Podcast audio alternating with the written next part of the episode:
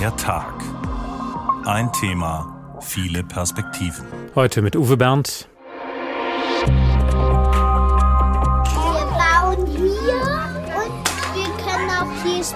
Mit Autos oder was anderes.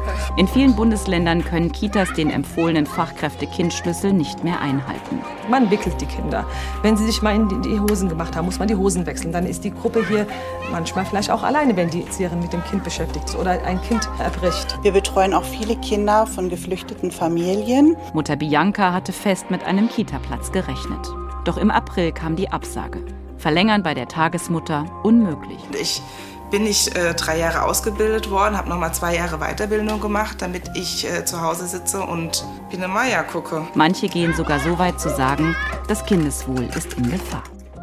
Das neue Kindergartenjahr hat begonnen und für viele Eltern bringt es großen Frust. Dabei sollte doch eigentlich alles gut sein. Es gibt bei uns einen Rechtsanspruch auf Tagesbestreuung für die Kleinen, sogar schon ab dem ersten Lebensjahr bis zur Grundschule. Und dieser Anspruch soll auch in den kommenden Jahren noch weiter ausgebaut werden auf Grundschulkinder. Also in der Theorie alles schön und gut. Allein die Praxis sieht leider vollkommen anders aus. Was nutzt mir der schönste Rechtsanspruch, wenn es nicht genug Erzieherinnen und Erzieher gibt? Nicht nur in Hessen leiden Kindergärten und Kitas unter dauerhaftem Personalmangel und Unterfinanzierung. Deshalb unser Thema heute Kinder, heute Kinder wird's nichts geben, die Kita-Misere. Und wir fragen, wie ist die aktuelle Situation in den Kitas und woher kommt die große Unzufriedenheit der Eltern? Petra Boberg hat dafür etliche Kitas besucht und fast überall traf sie klagende Eltern. Die Realität in Hessen sieht zurzeit so aus. Wir haben drei Monate die Tagesmutter verlängert und danach wissen wir noch nicht, was auf uns zukommt. Wie es ab dem 1. November mit einer Anschlussbetreuung aussieht, wissen wir aktuell noch nicht. Wir haben im Dezember erst einen Platz im Kindergarten bekommen und ich bin Krankenschwester und kann leider bis dahin nicht mehr arbeiten. Bernhard, Sarina und Dennis sind im Krisenmodus. Ich treffe sie auf einem Spielplatz mitten in Mörfelden-Walldorf. Regelmäßig kommen sie zusammen, um sich auszutauschen.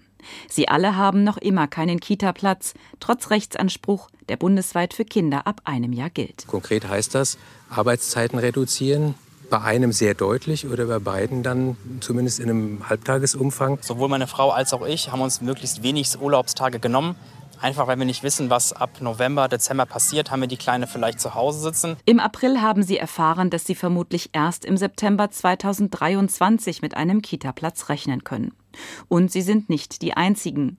Rund 160 Eltern haben sich in Mörfelden-Walldorf in einer Familieninitiative zusammengeschlossen, um auf ihre Situation aufmerksam zu machen, erzählt mir Björn Neumeier, Sprecher der Initiative. Momentan haben wir mehrere hundert Kinder, die leider keinen Kindergartenplatz haben. Das äh, erstreckt sich auf den über drei Platz und unter drei Platz mit ähm, ja, teils starken Auswirkungen auf Sozialleben, aber natürlich auch auf die finanzielle Situation der betroffenen Familien. Viele von ihnen Familien sind verzweifelt.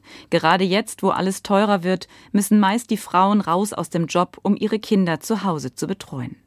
Aktuell sind das 156 Kinder allein in Mörfelden-Walldorf. Seit Jahren kann der Landkreis Groß-Gerau nicht genügend Betreuungsplätze für Kinder ab einem Jahr zur Verfügung stellen. Denn überall fehlt es an Personal. Stadtrat Carsten Groß ist seit einem Jahr in Mörfelden-Walldorf für die Kitas zuständig. Die Mangelverwaltung, erzählt er mir, habe er von seinem Vorgänger übernommen. Groß sagt, das Problem sei, Personal zu bekommen. Es ist so, dass der Beruf selbst lange Jahre den Ruf hatte, schlecht bezahlt zu sein. Das hat sich verbessert. Äh, mittlerweile sagen uns die Mitarbeiterinnen und Mitarbeiter, das Geld ist nicht mehr, mehr das Thema. Es geht um die Arbeitsbedingungen. Also um mehr Zeit für Vor- und Nachbereitung, Fortbildungsangebote und Qualitätszeit mit den Kindern. Stadtrat Groß würde noch mehr investieren, findet aber kein Personal. Der Markt sei leergefegt. Und das, obwohl schon viel in Ausbildung und bessere Arbeitsbedingungen investiert wurde. Offenbar nicht genug, denn bis 2030 könnten in ganz Deutschland 230.000 Fachkräfte für Kitas fehlen, in Hessen 25.000. Das hat die Bertelsmann Stiftung ermittelt. Keine schöne Perspektive für die betroffenen Eltern. Sie brauchen einen Kitaplatz, um Geld zu verdienen, aber auch um ihren Kindern gute Startvoraussetzungen für die Schule mitzugeben. Nicht alle können das zu Hause leisten und nicht alle können den Rechtsanspruch für einen Kitaplatz einklagen. Zu teuer.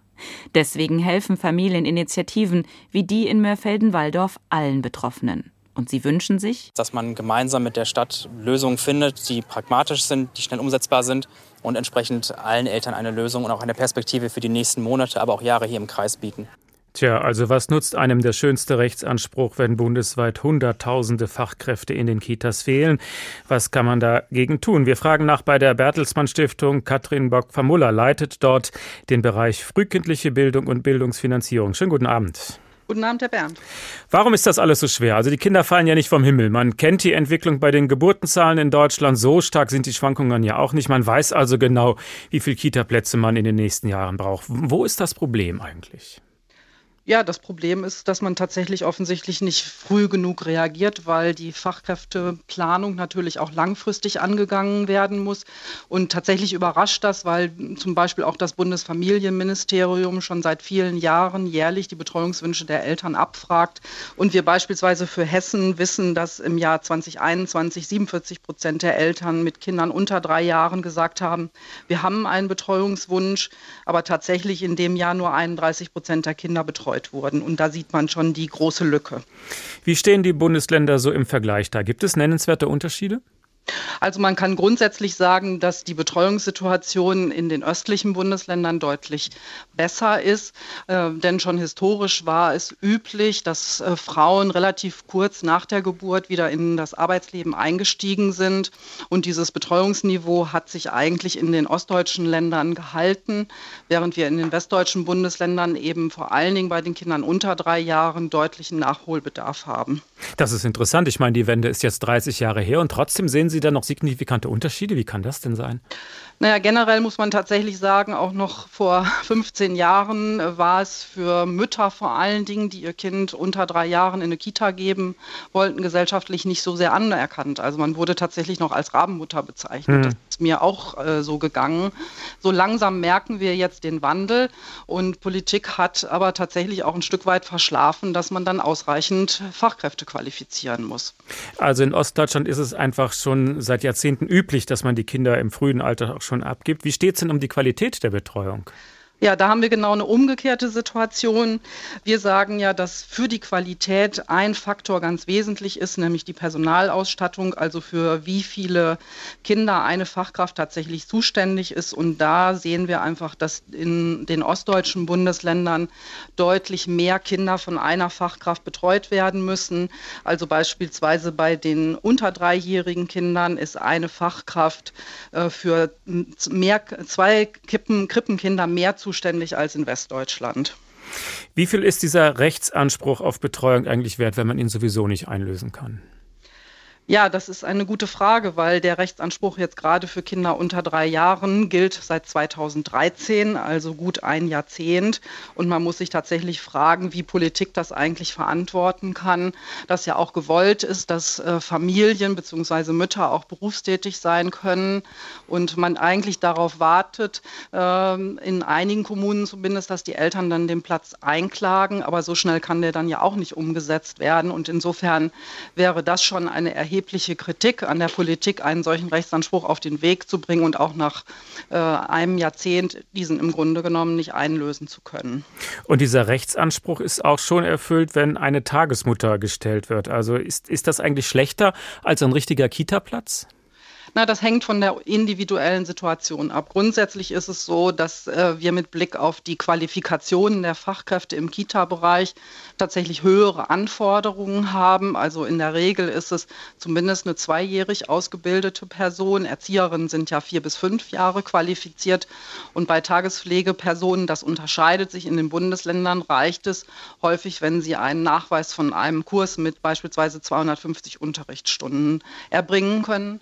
Manche Eltern finden aber, wenn die Kinder noch sehr jung sind, eine Tagesmutter, einen Tagesvater attraktiver, weil es eher eine familienähnliche Situation ist. Und es gibt natürlich auch sehr gute Tagesmütter oder Väter. Auf jeden Fall. Also es gibt auch äh, zunehmend Erzieherinnen, die sagen, ich möchte die Stresssituation in den Kitas eigentlich auch so nicht mehr mittragen und machen sich tatsächlich selbstständig dann als Tagesmutter. Und das kann dann durchaus eine reizvolle Alternative sein für die Kinder und Eltern. Also theoretisch können Eltern nun den Kita-Platz einklagen.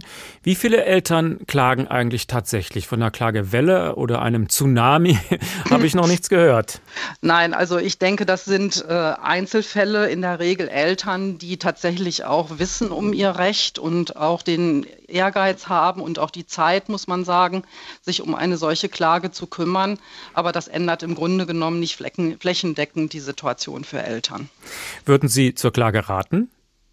Also ich finde schon, dass ähm, Eltern stärker überlegen sollten, sich auch beispielsweise zusammenzutun auf kommunaler Ebene und eine gemeinsame Klage beispielsweise gegen die Stadt dann einzureichen. Wir haben ja inzwischen auch äh, Landeselternverbände. Auch das wäre eine Anregung, darüber nachzudenken, ob hier die Landeselternverbände zum Beispiel auch in Hessen dann aktiv werden könnten. Ihr Fazit, wenn Sie die Bundesländer so genau verglichen haben, also welches Bundesland würden Sie aus Familienplanungsgründen empfehlen? Sollten die Eltern vorher umziehen vielleicht?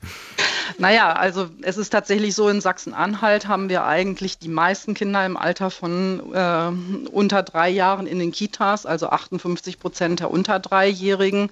Gleichzeitig ist es so, wenn ich mir die Qualität angucke, ist tatsächlich Baden-Württemberg attraktiv. Also da kann man zum Beispiel sehen, dass bei den Kindern ab drei Jahren eine Fachkraft für knapp sieben Kinder zuständig ist, während in Hessen eine Fachkraft in dieser Altersgruppe drei Kinder mehr betreuen muss muss. Und insofern kann man sagen, mehr Plätze oder Qualität. Das ist die Frage. Jetzt wollen wir nicht hoffen, dass viele Hessen nach Baden-Württemberg ziehen. Nein, das wollen wir nicht. Katrin Bock-Famula von der Bertelsmann Stiftung, herzlichen Dank. Ich und wir hören heute auch noch zwei Geschichten aus dem Kindergarten von John Chambers, stammt das Buch Helene und Alana. Helene und Alana sind Freundinnen. Sie gehen beide in dieselbe Kita. Die Kita heißt Kita Alana. Stimmt nicht, sagt Helene. Die Kita heißt Kita Helene. Stimmt nicht, sagt Alana. Die Kita heißt Kita Alana. Stimmt nicht, sagt die Erzieherin. Die Kita heißt Kita Krellestraße. Seit langem gehen sie in diese Kita. Lange, lange Jahre, sagt Alana, die fast vier ist. Lange, lange, lange, lange Jahre, sagt Helene, die auch fast vier ist. Zusammen macht das acht Jahre. Fast acht Jahre gehen die beiden in dieselbe Kita. Stimmt nicht, sagt die Erzieherin. Helene ist erst mit zwei Jahren zu uns gekommen und Alana ist seit drei Jahren hier. Also zwei und drei zusammen macht fünf. An der rechten Hand hat Alana fünf Finger und an der linken Hand auch fünf. Daher weiß sie ganz genau, was fünf ist. Helene auch. Alana hat auch je fünf Zehen an beiden Füßen. Sie zieht sich zum Gucken die Strumpfhose aus. Eins, zwei, vier, drei, fünf zählt sie. Ganz genau. Sie krümmt ihre Zehen und lacht. Helene zieht sich auch die Strumpfhose aus, zuerst aber die Socken und die Schuhe. Und jetzt, wo sie die Schuhe ausgezogen haben und heute in der Kita ein grüner Tag ist, holen sich die beiden grüne Farbe aus der Malkiste und malen sich die Füße grün an. Guck mal, sagen sie zu der Erzieherin, als sie fertig sind. Grüne Füße. Manchmal heißt die Kita auch Kita Grünfuß. Heute, Kinder, wird's nix geben. Die Kita-Misere, unser Thema in der Tag. Wie sagt man so schön, was Hänschen nicht lernt, das lernt Hans nimmermehr. Dieser Spruch ist so alt wie wahr, aber haben denn alle Hänschen auch die gleichen Chance auf eine gute Bildung? Auch das entscheidet sich oft schon in der Kita.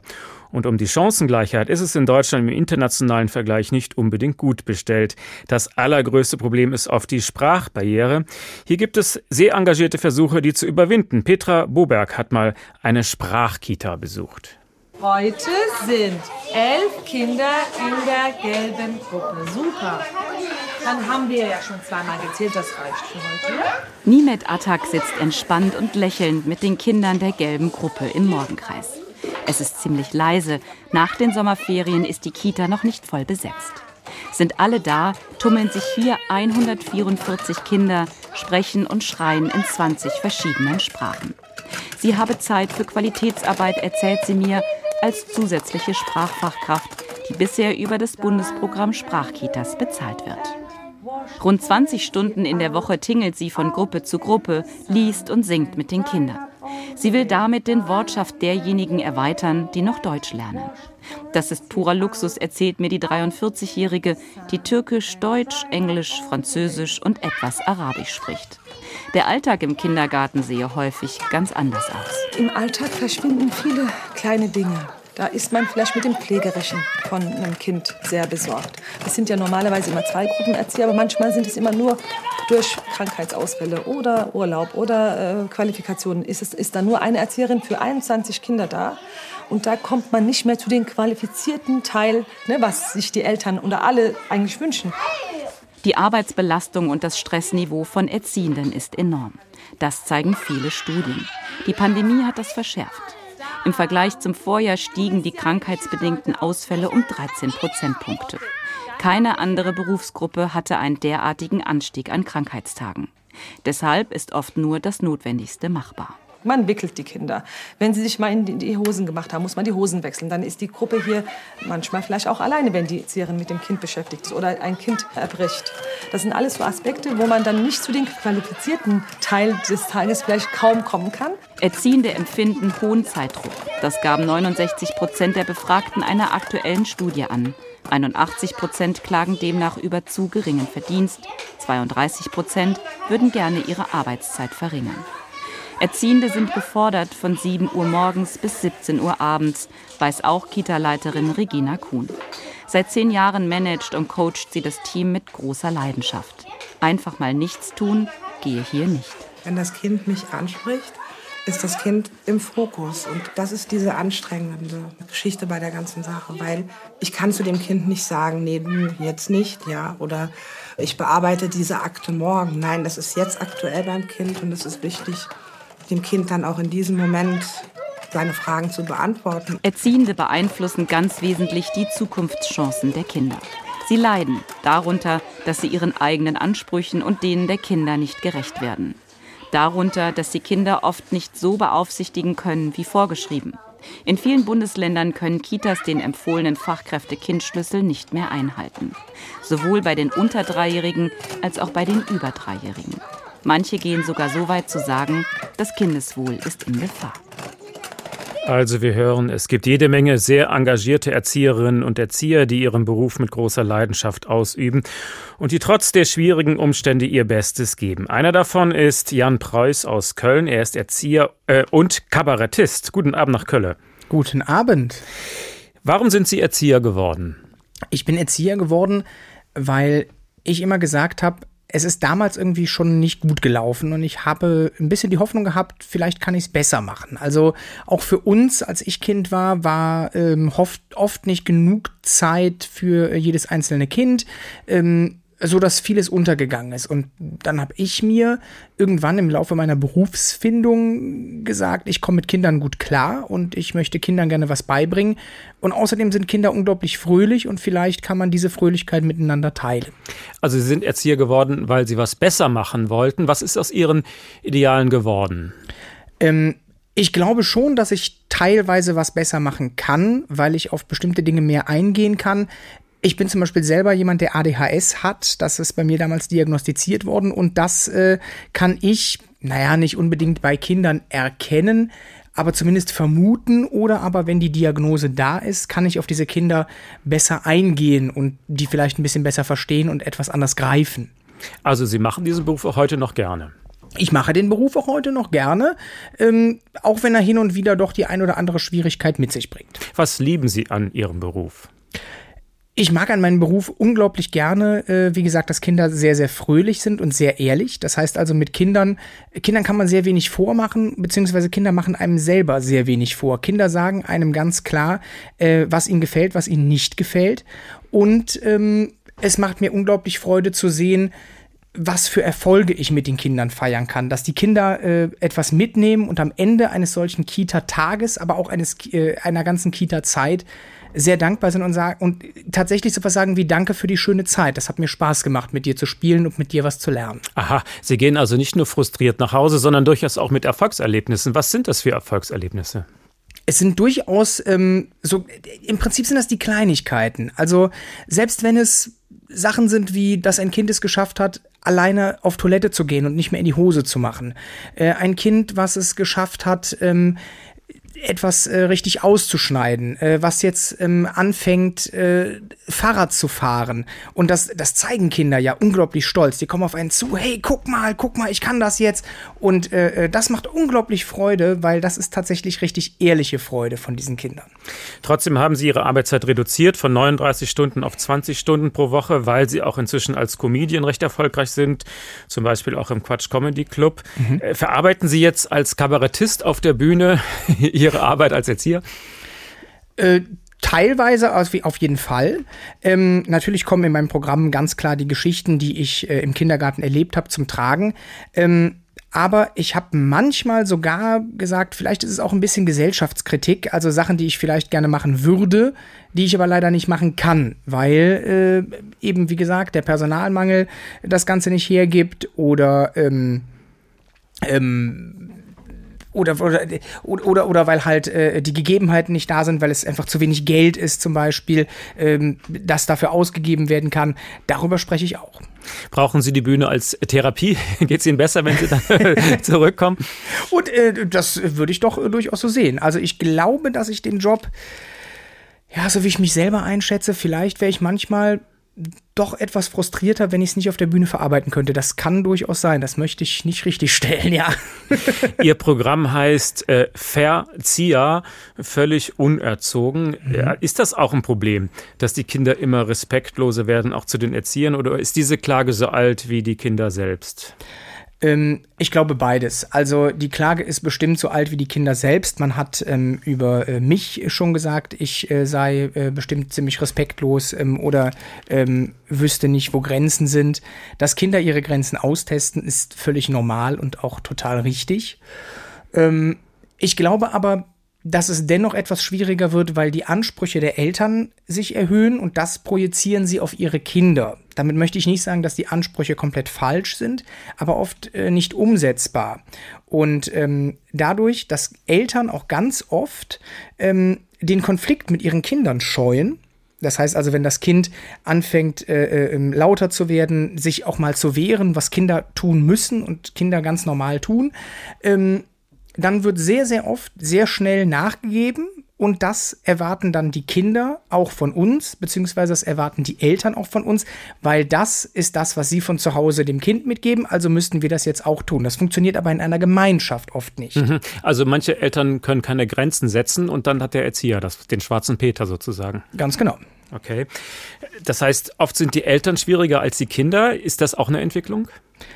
Das ist tatsächlich leider richtig. Äh, ohne Eltern auf die Füße treten zu wollen. Treten ähm, Sie ruhig, bitte. Es ist, Nein, es, es, ist ja wie mit allem. Also äh, ich würde jetzt mal sagen, ähm, 80 Prozent sind total toll. Äh, die Kinder sowie die Eltern.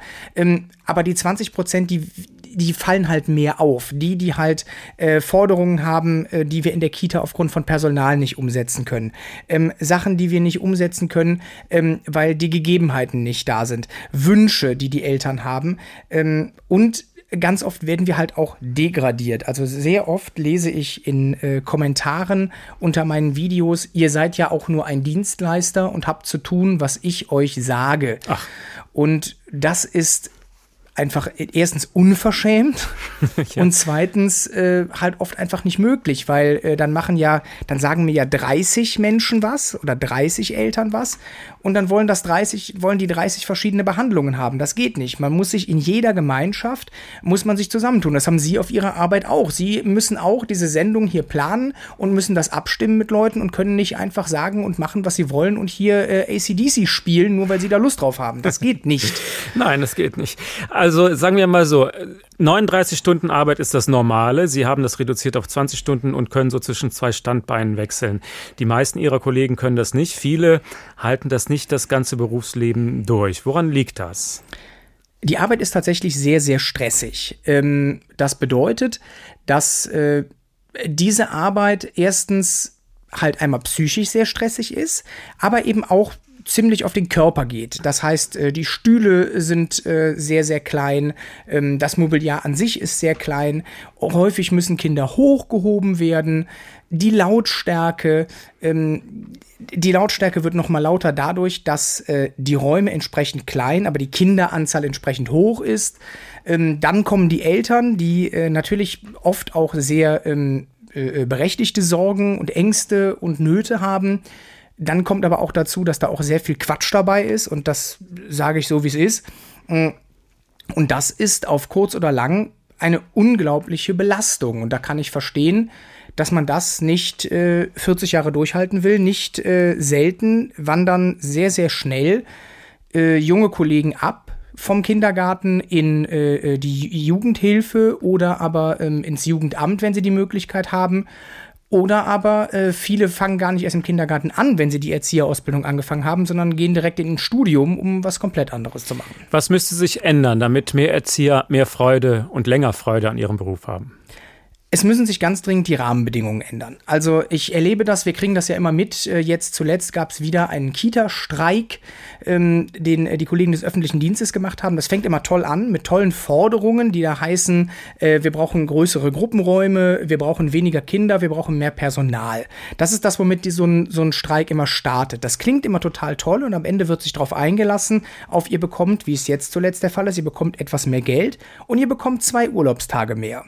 Und das hilft am Ende keinem. Also ich freue mich natürlich über jeden Euro, den ich mehr verdiene und theoretisch auch über jeden freien Tag, den ich mehr habe, aber nicht nur ich habe die ja, sondern meine Kollegen auch. Und dann fehlt der Kollege zwei Tage mehr in der Gruppe. Ähm, das heißt also, am Ende haben wir vielleicht unglaublich viel Geld. Wir verdienen tatsächlich, zumindest hier bei mir in Nordrhein-Westfalen, gar nicht mal so schlecht. Ähm, aber die Bedingungen sind halt einfach dermaßen daneben, dass man natürlich sagen kann, für die Bedingungen, die wir erfüllen müssen, haben wir zu wenig Geld. Aber es hilft uns nicht, uns mehr Geld zu geben. Wir müssen wirklich diese Bedingungen, diese Rahmenbedingungen dringend verbessern. Und das nicht nur für uns, sondern am Ende vor allen Dingen fürs Kind. Das war Jan Preuß, Erzieher und Comedian. Vielen Dank. Und er kommt übrigens auch nach Hessen. Am 11.11. .11. ist er in Wiesbaden zu Gast im Talhaus Theater mit seinem Programm Fair Erzieher. Völlig unerzogen. Und wir tauchen nochmal ein in die hessische Kita-Realität. Die Integration von ausländischen Kindern ist eine wichtige Aufgabe. Wenn die bei den Kleinen nicht gelingt, dann werden die Probleme in der Schule später umso größer. Wirklich keine leichte Aufgabe. Hier ein Beispiel. Ich, hab, ich war ein Spielplatz. Hava erzählt, dass andere Kinder auch mit waren. Die Fünfjährige ist in Deutschland geboren, aber Deutsch zu sprechen fällt ihr auch nach vier Jahren Kita noch schwer.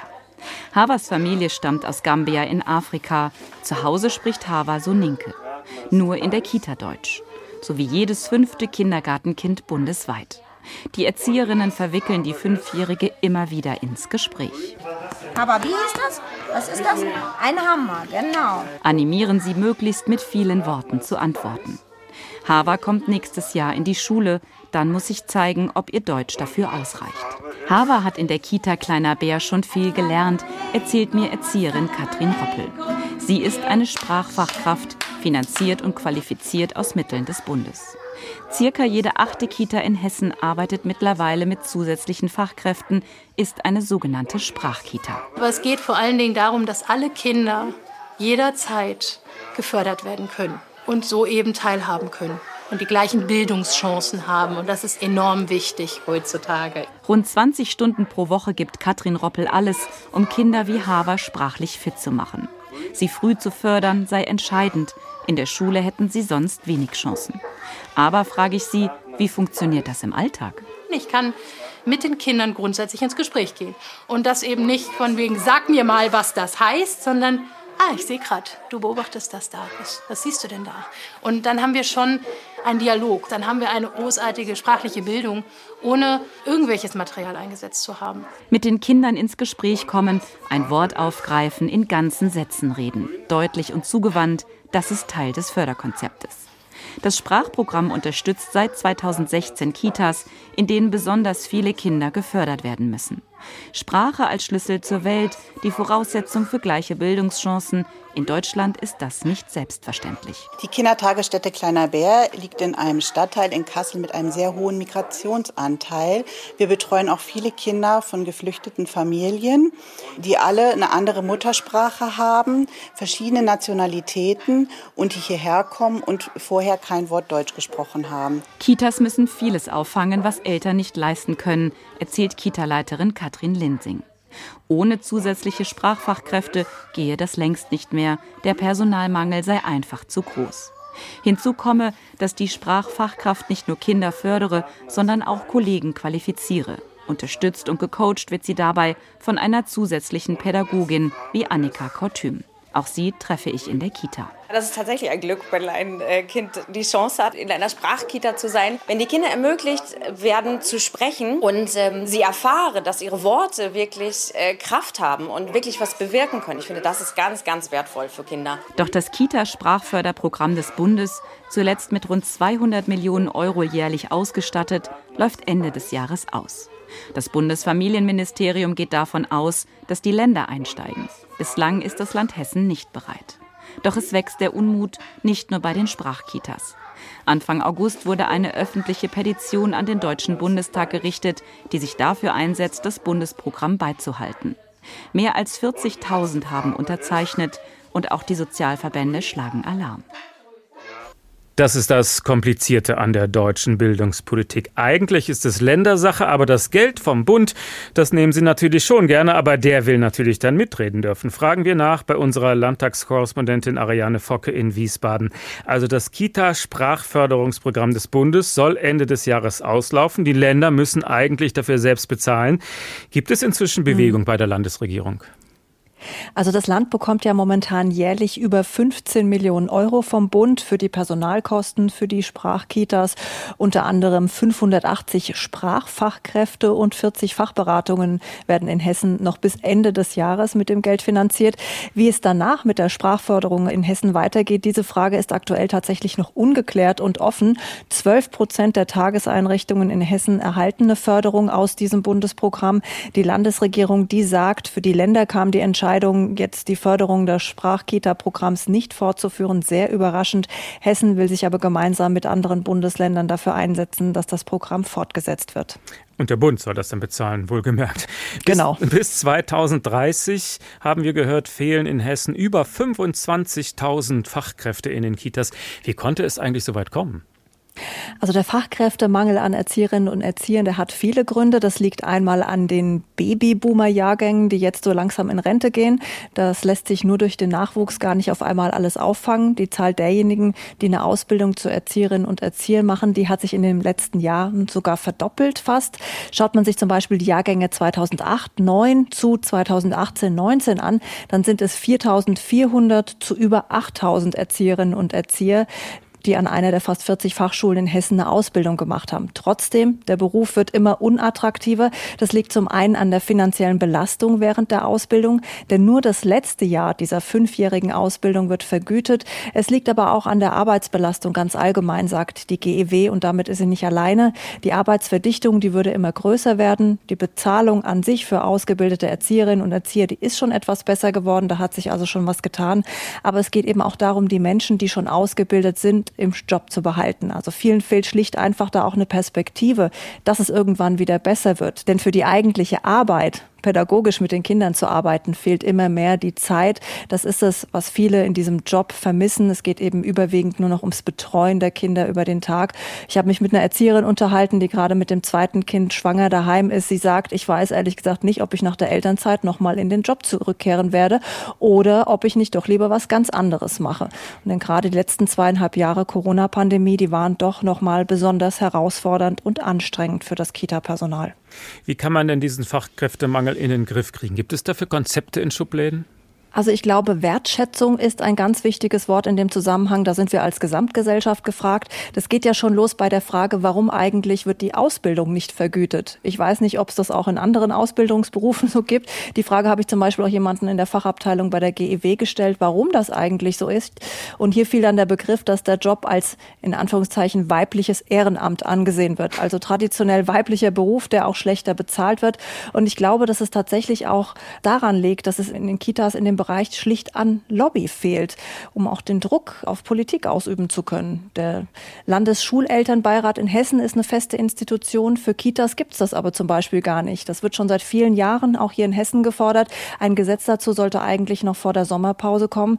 Nächste Woche im Plenum ist es dann soweit. Morgen wird das Gesetz hier in Wiesbaden schon mal vorgestellt. Aktuell gibt es den Verein Kita-Eltern in Hessen, die das alles ehrenamtlich machen. Und bald soll es dann eben, ich habe es eben schon gesagt, auch ein Landeskita-Beirat Beirat geben. Und auch im Bereich der Ausbildung muss sich was verändern. Die SPD hier im Landtag, die sagt, es sei maximal unattraktiv, eine Ausbildung zu machen, dazu noch Schulgeld an privaten Schulen zu bezahlen und erst im letzten Jahr dann Geld zu bekommen. Also dieses ganze Ausbildungssystem, das müsse sich verändern. Also Forderungen gibt es viele, aber versucht das Land Hessen denn wirklich auch schon, die Ausbildung und den Beruf attraktiver zu gestalten? Also sowohl Opposition als auch Gewerkschaften hier sagen, Hessen ist auf einem guten und einem richtigen Weg, aber es muss eben noch viel mehr getan werden. Das zeigt auch das gute Kita-Gesetz. Damit unterstützt der Bund ja die Länder bei der Verbesserung der Kita-Betreuung. Zum Beispiel wurde die gesetzlich vorgeschriebene Berechnung des Mindestpersonalbedarfs so verändert, dass mehr Fachkraftkapazitäten jetzt zur Verfügung stehen. In Hessen wurden kalkulierte Ausfallzeiten, zum Beispiel für Urlaub, Krankheit und Fortbildung von 15 mit diesem Gesetz auf 22 20 Prozent erhöht und die Kita-Leitungen, die wurden gestärkt. In dem Gesetz wird jetzt ein fester Zeitanteil für die Leitung festgelegt, nämlich 20 Prozent. Das gab es vorher nicht. Und für diese 20 Prozent ist die Leitung dann auch vom Gruppendienst freigestellt. Und Hessen investiert das Fördergeld aus dem Gesetz in Kita-Personal. Andere Bundesländer, die haben sich für einen anderen Weg entschieden und bieten lieber kostenlose Kita-Plätze an. Und es tut sich auch was in Sachen Ausbildung. Hessen hat hierzu eine Fachkräfteoffensive gestartet gestartet. Die besteht aus drei Teilen. Einmal in der Praxis integrierten vergüteten Ausbildung, kurz PIVA. Hier ist es so, dass schon vom ersten Tag an der Ausbildung an bezahlt wird. Die Idee dahinter war, Quereinsteigerinnen und Quereinsteiger zu gewinnen. Denn wer vorher schon Geld verdient hat, ist klar, weil er woanders gearbeitet hat, in einem anderen Job. Für den wäre die Hürde natürlich nochmal umso größer, eine Ausbildung ohne Vergütung anzufangen. Deshalb also dieses Programm, das es jetzt gibt mit jeweils 200 Plätzen pro Jahrgang. Langfristig sollen angehende Erzieherinnen und Erzieher dann aber die Möglichkeit haben, zwischen diesem und anderen Ausbildungsmodellen auch wählen zu können.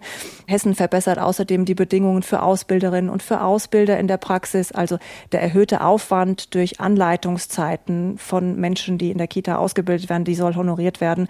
Außerdem gibt es eine Werbe- und Imagekampagne des Landes, um mehr auf den Erzieherberuf aufmerksam zu machen. Tausend Rollen, dein Job heißt die.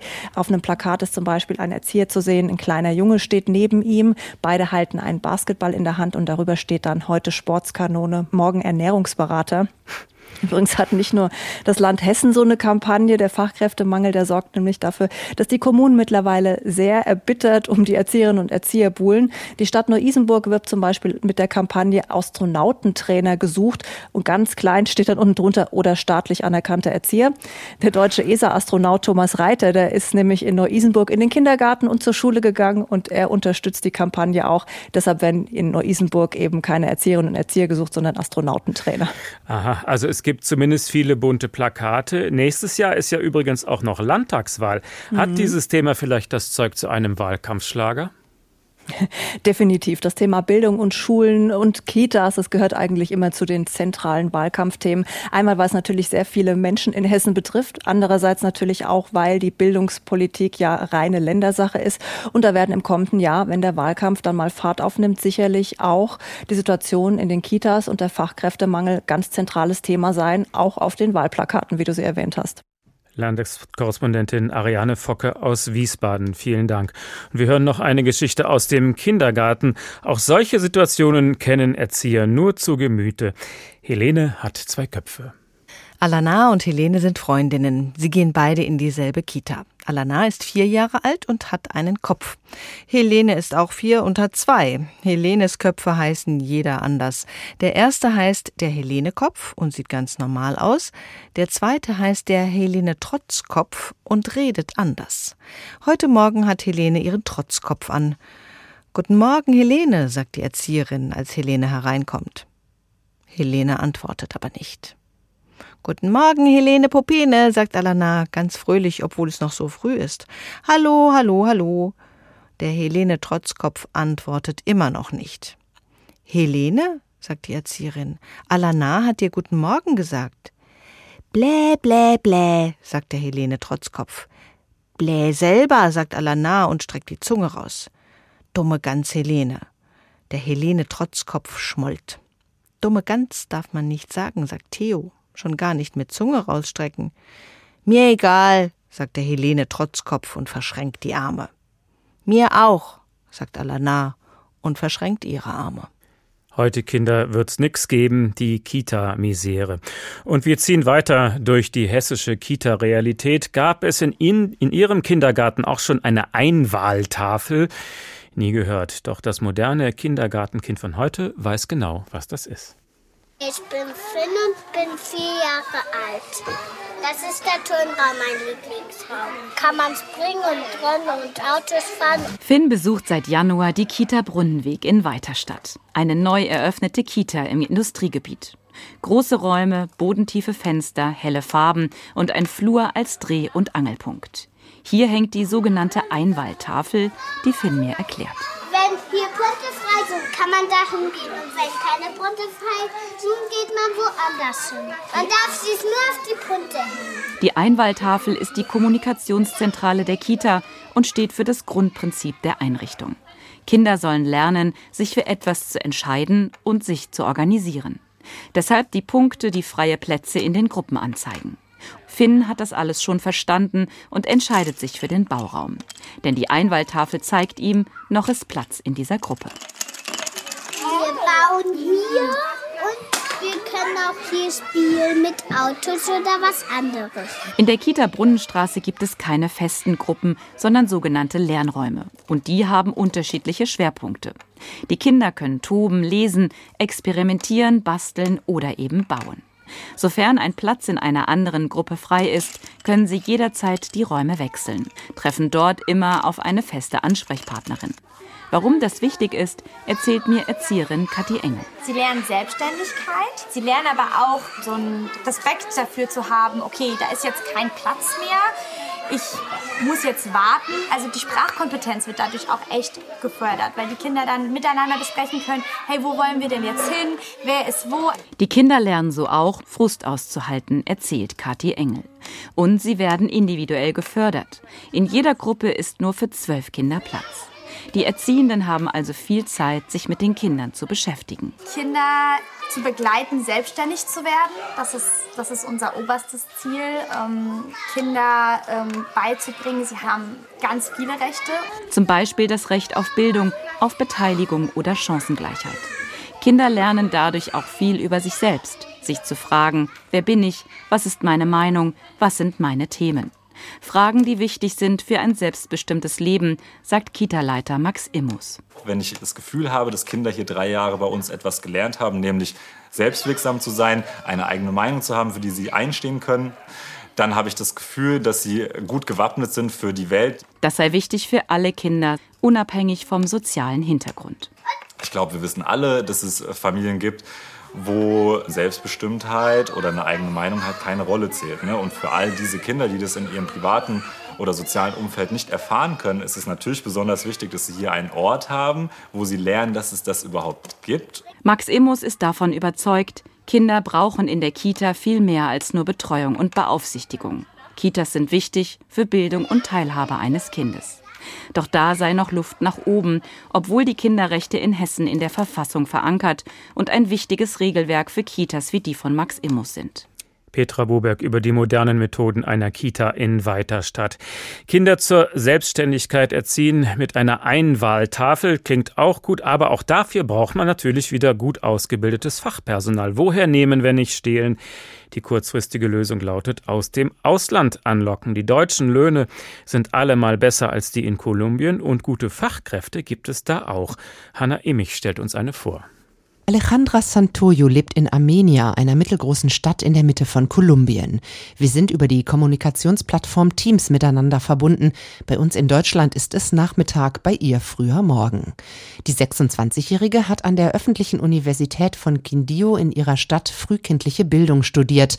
Im Herbst kommt sie nach Hessen, um als Erzieherin in einer Kita anzufangen. In Kolumbien wird mein Beruf nicht sehr geschätzt und man kann hier von dem Gehalt nicht leben. Man braucht zwei oder drei Jobs, um genug Geld zu verdienen. Ah, und in Deutschland gibt es bessere Arbeitsverträge. Hinter ihr liegen rund sieben Monate Intensivsprachkurs vor Ort, organisiert von der Frankfurter Agentur Talent Orange.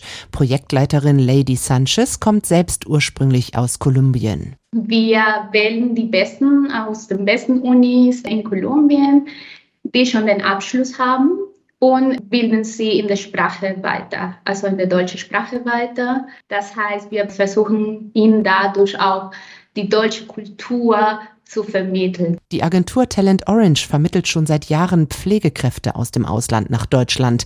In diesem Jahr sind es zum ersten Mal auch Erzieherinnen. Die ersten sollen im Oktober in Hessen starten.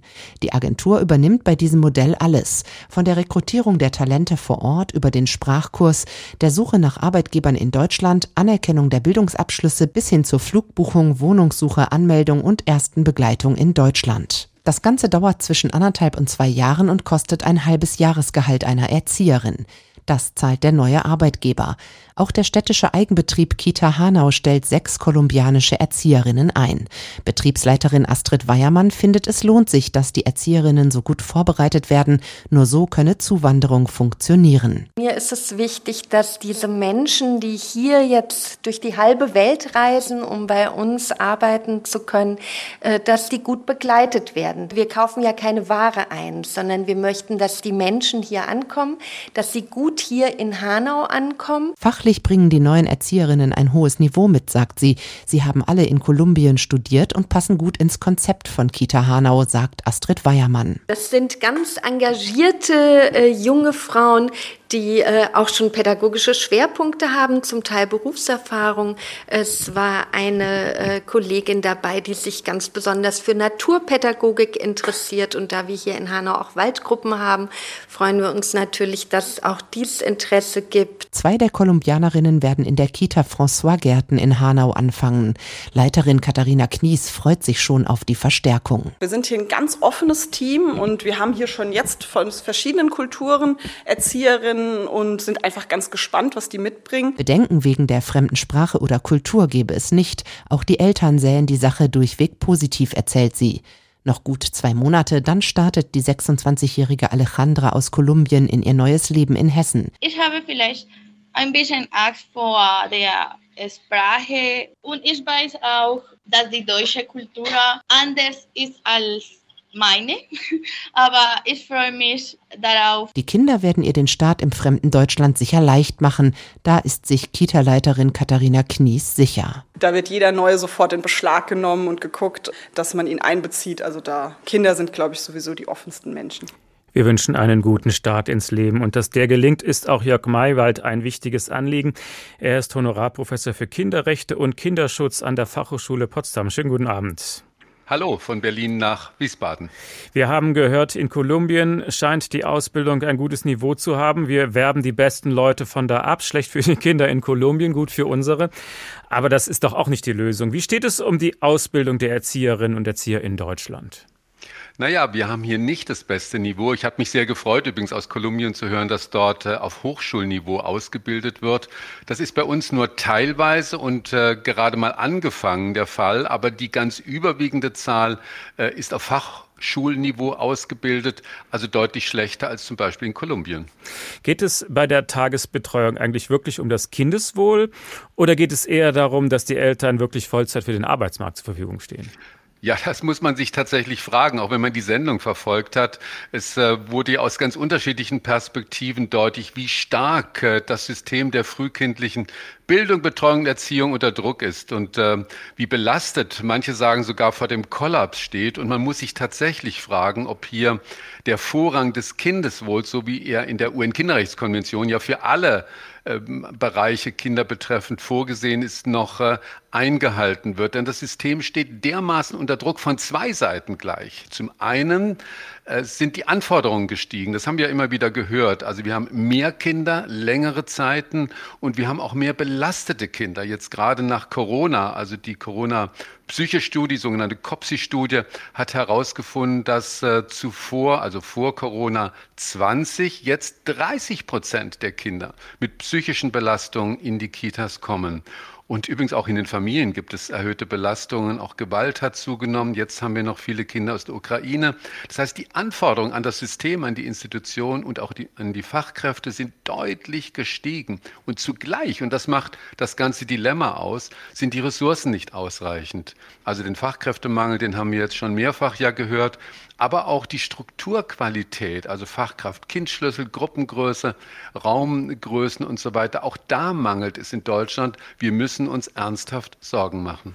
Die ehemalige Familienministerin Franziska Giffey hat ja das gute Kita-Gesetz durchgeboxt. Der Name ist knackig. Trotzdem sagen viele, gute Kinder ist anders. Hat das Gesetz nichts gebracht?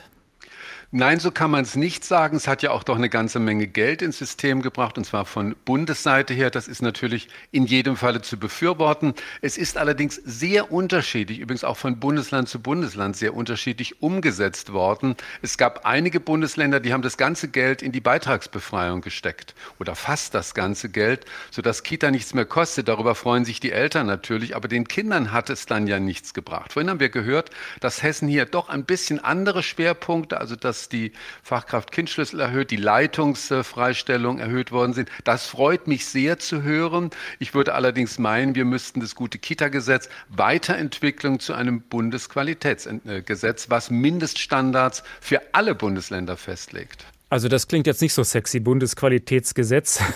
Äh, was würde das verbessern? Naja, dass wir eine äh, Orientierung an den besten Standards. Es gibt ja wissenschaftlich klar belegte äh, Voraussetzungen, zum Beispiel, dass der Fachkraft-Kind-Schlüssel bei Kindern unter drei drei Kinder pro Fachkraft sein soll. Bei den Kindern über drei Jahren fünf bis sieben Kinder pro Fachkraft nicht übersteigen äh, soll.